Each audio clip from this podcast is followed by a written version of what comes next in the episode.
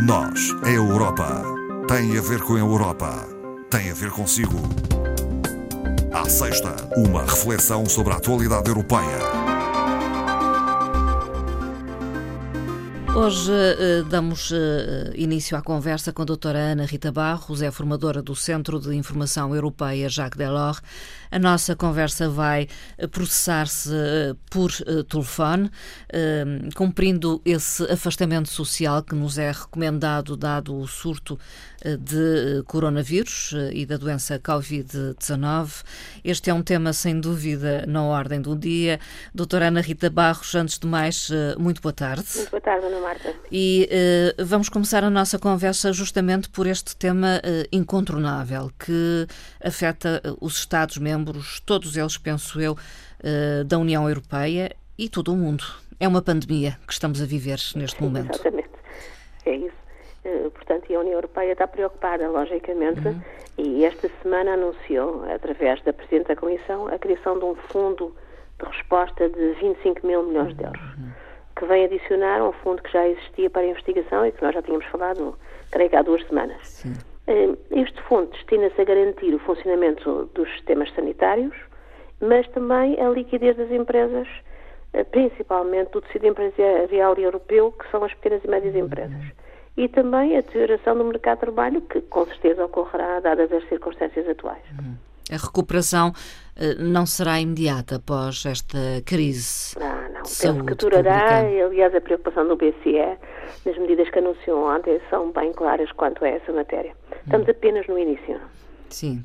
E estas ajudas de Estado nem sempre são bem vistas. Uh, sim, pelo menos por parte dos uh, uh, Estados do, europeus.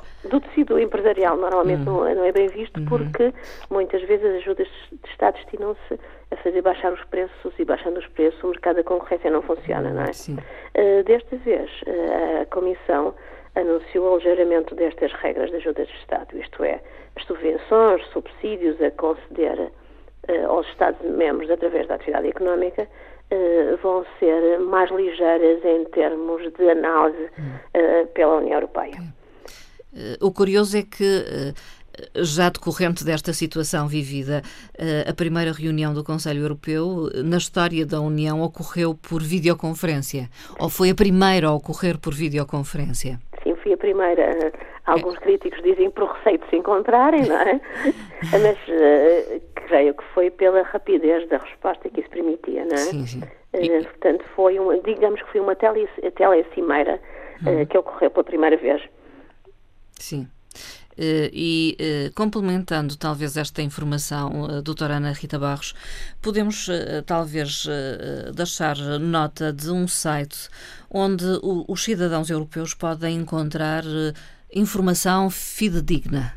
Sim, informações, respostas, estatísticas. portanto, o site é longo.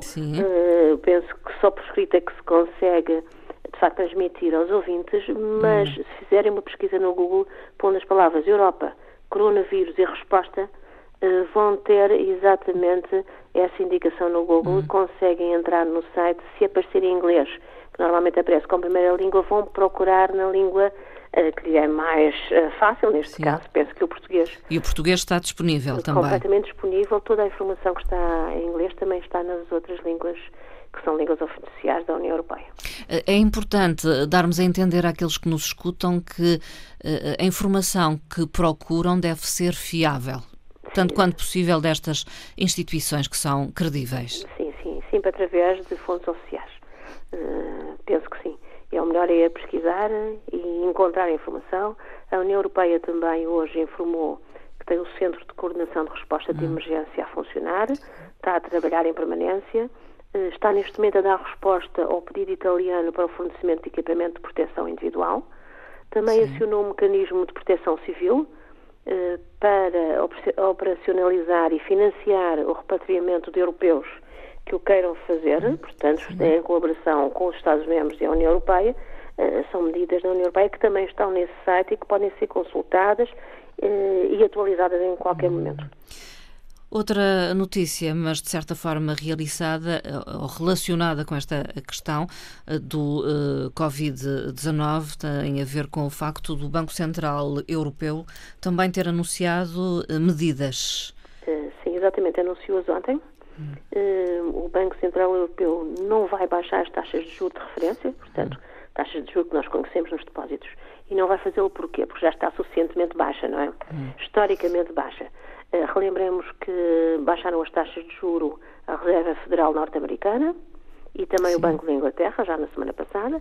Uh, contudo, as medidas do Banco Central são mais dirigidas uh, nesta redução de taxas para o refinanciamento. Hum. O que é isto do refinanciamento? São os empréstimos que o Banco Central faz aos bancos do sistema euro. Uh, essa medida que foi anunciada em uma baixa de 25 pontos percentuais vai ser uh, implementada entre junho de 2020 e junho de 2021, exatamente para que os bancos possam injetar uh, no mercado crédito bancário a preços mais reduzidos. É? O Banco Central cede aos bancos dos Estados? Sim, valores, valores. E esses valores são depois injetados na economia uh, para depois a economia financiar os sectores onde a propagação do vírus é, é mais uh, grave, não é? Com as uhum. consequências que isso tem para as empresas e para o trabalho, não é? E, e vão ser graves uh, em várias áreas, certamente, Sim, da, certamente. da produção. Uh, o Banco Central Europeu também anunciou a compra de dívida, uhum. que já tinha sido retomada no início deste ano e vai ser reforçada com 120 mil milhões até o final de 2020. Eh, Portanto, já é significativo. Uh, entretanto, e já partindo para um outro tema, uh, foi apresentado em Bruxelas o esboço de um futuro acordo entre a União Europeia e, a África, que poderá vir a ser assinado lá mais para o fim do ano. É uma aproximação e uma necessidade também necessidade de apoiar estes países de onde saem, por exemplo, muitos migrantes. É, é, exatamente, a migração é um dos temas-chave deste esboço de acordo uhum. que foi uh, anunciado esta semana. Uh, digamos que a Europa está a olhar para onde lhe permita, não é? Sim. Para o Sul, porque temos de um lado a Rússia, a Turquia, que falaremos daqui a pouco, Sim. e a Síria. Uh, temos do outro lado ao Ocidente os Estados Unidos, não é? Ainda hum. ontem vimos aquelas medidas relativamente ao transporte aéreo. Uh, temos a norte uh, mais nublado a questão do Brexit. Uh, enfim, resta-nos olhar para onde ainda é possível, não é? Sim. Para a África. Para a África. E, e, o acordo vai focar alguns temas estratégicos importantes para a África, mas também importantes para a Europa. E as instituições europeias disseram que somos dois continentes em pé de igualdade. Portanto, hum. vão olhar para a África uh, com outro olhar que não têm tido até agora. Agora de igual para igual, é isso? Exatamente, é o que se diz. E, talvez seja interessante hum. referirmos que a primeira cimeira Europa-África deu-se numa das presidências portuguesas da, da, União. da União Europeia, só que depois não teve grandes consequências, uhum. não é? Uh, neste momento, talvez seja de falarmos dos pontos-chave, que são desde logo a neutralidade climática, que é uma das apostas da é, Comissão, não é? não seja responsável pelas emissões, uh, a não ser em 2%, hum. mas as consequências das alterações neste continente serão das mais graves. Hum. Uh, também a colaboração no âmbito da digitalização. Há Sim. muito a fazer nesse campo na, em África. Uh, está estatisticamente provado que um aumento de 10% na cobertura digital africana aumenta o seu PIB em 1%, o que é muito importante Sim. para o aumento da riqueza. Depois apostar também no crescimento e, e no emprego. Exatamente, investimento de capital europeu e estrangeiro em África, de forma não só a criar emprego, mas também a erradicar o trabalho infantil, hum, que é uma das grandes preocupações também do continente africano. Depois paz e segurança, porque sabemos que muitos países africanos vivem uh, em clima de, de guerra. Uh, instabilidade, ou pelo menos uma guerra surda, não é? Sim. Portanto, com ameaças eh, militares e afetando o funcionamento das democracias, uh, das jovens democracias africanas, portanto, isso também é uma aposta. E, e por último, a imigração. Hum.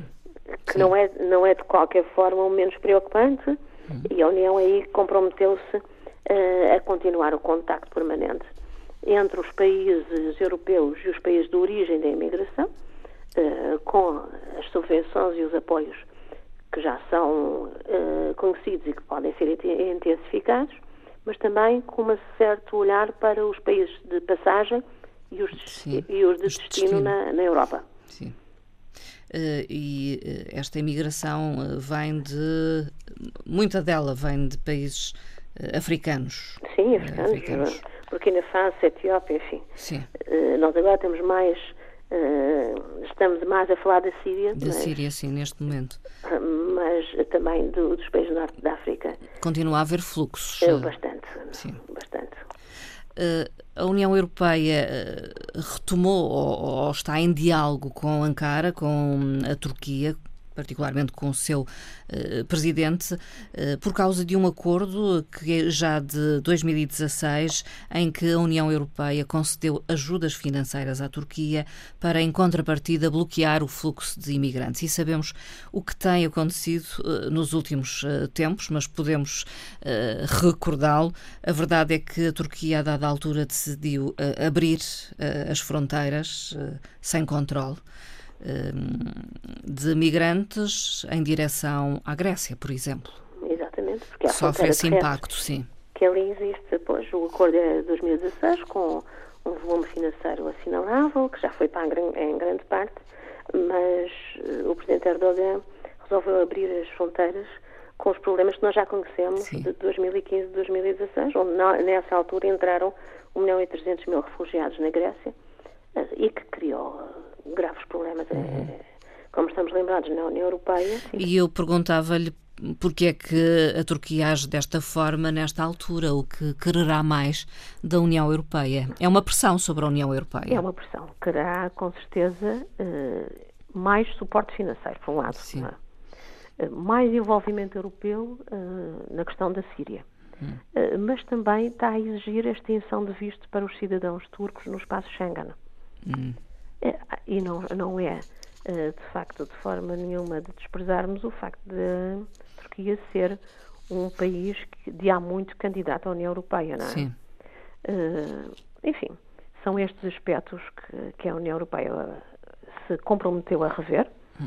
e, e, que disse que vai manter um diálogo político mais forte a curto prazo com hum. a Turquia, tendo já indicado uh, que o representante da União Europeia para a política externa se irá encontrar com o seu homólogo uh, turco, não é? Sim. Portanto, isto é uma questão que não está, de qualquer maneira, fechada, pelo contrário. Uhum.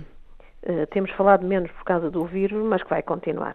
Sim, a Turquia está, no fundo, a, a fazer alguma pressão sobre a União Europeia para uh, de certa forma, dar continuidade ao processo de entrada na União Europeia. É, é uma Acha das que é formas, é isso? não é? Se não entrar, compensa-nos de qualquer maneira, não é? Sim.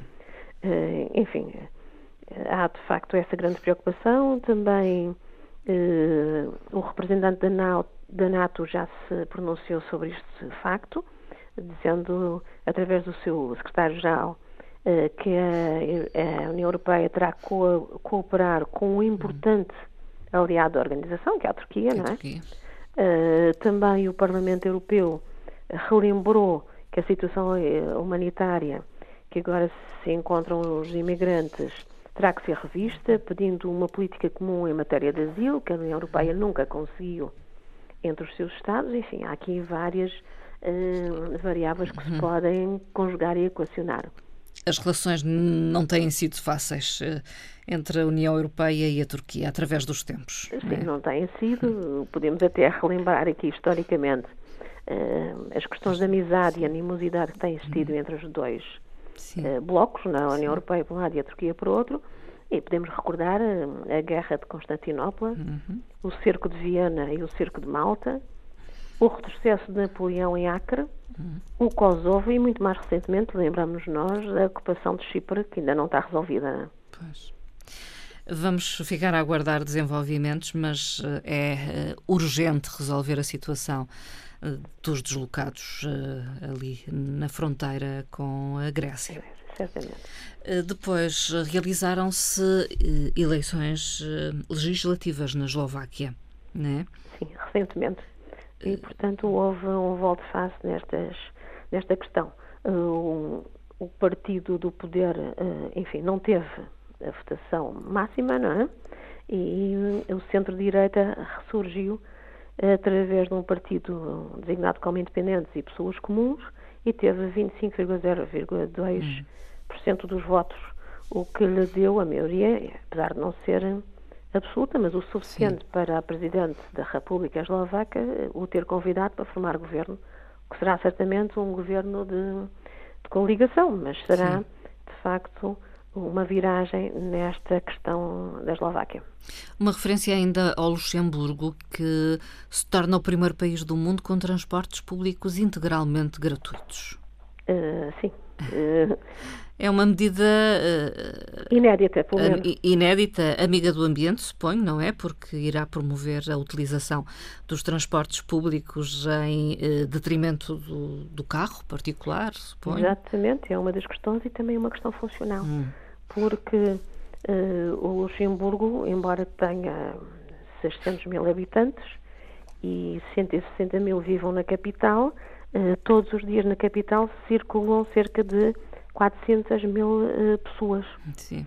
Uh, até vêm de Estados uh, vizinhos, como é o caso da França, do, uh, da Bélgica e da Alemanha, que vêm Sim. trabalhar pois. ou estudar para o Luxemburgo, não é? Uhum. E de maneira que a cidade de Luxemburgo torna-se intransitável a determinadas horas, horas o que é complicado e de maneira que o Estado luxemburguês prescindiu do, do pagamento Sim. de um título de transporte, que normalmente eram 2 euros, portanto, prescindiu dessa receita e, e, vai investir em transportes hum. públicos completamente gratuitos, que se prolongarão já, tendo começado no dia 29 de, uhum. de fevereiro último. Uh, por outro lado, também vai investir em pistas cicláveis, em em parques de estacionamento nas periferias que depois deem acesso a transportes públicos uhum. comuns, enfim, em subsidiar os passes conjugados interpaíses, porque do número de pessoas que entram no Luxemburgo, cerca de 100 mil são franceses, uhum. que vêm para lá todos os dias, portanto também tem Sim. um passe uh, para os dois países e o passe também vai ser reduzido, enfim.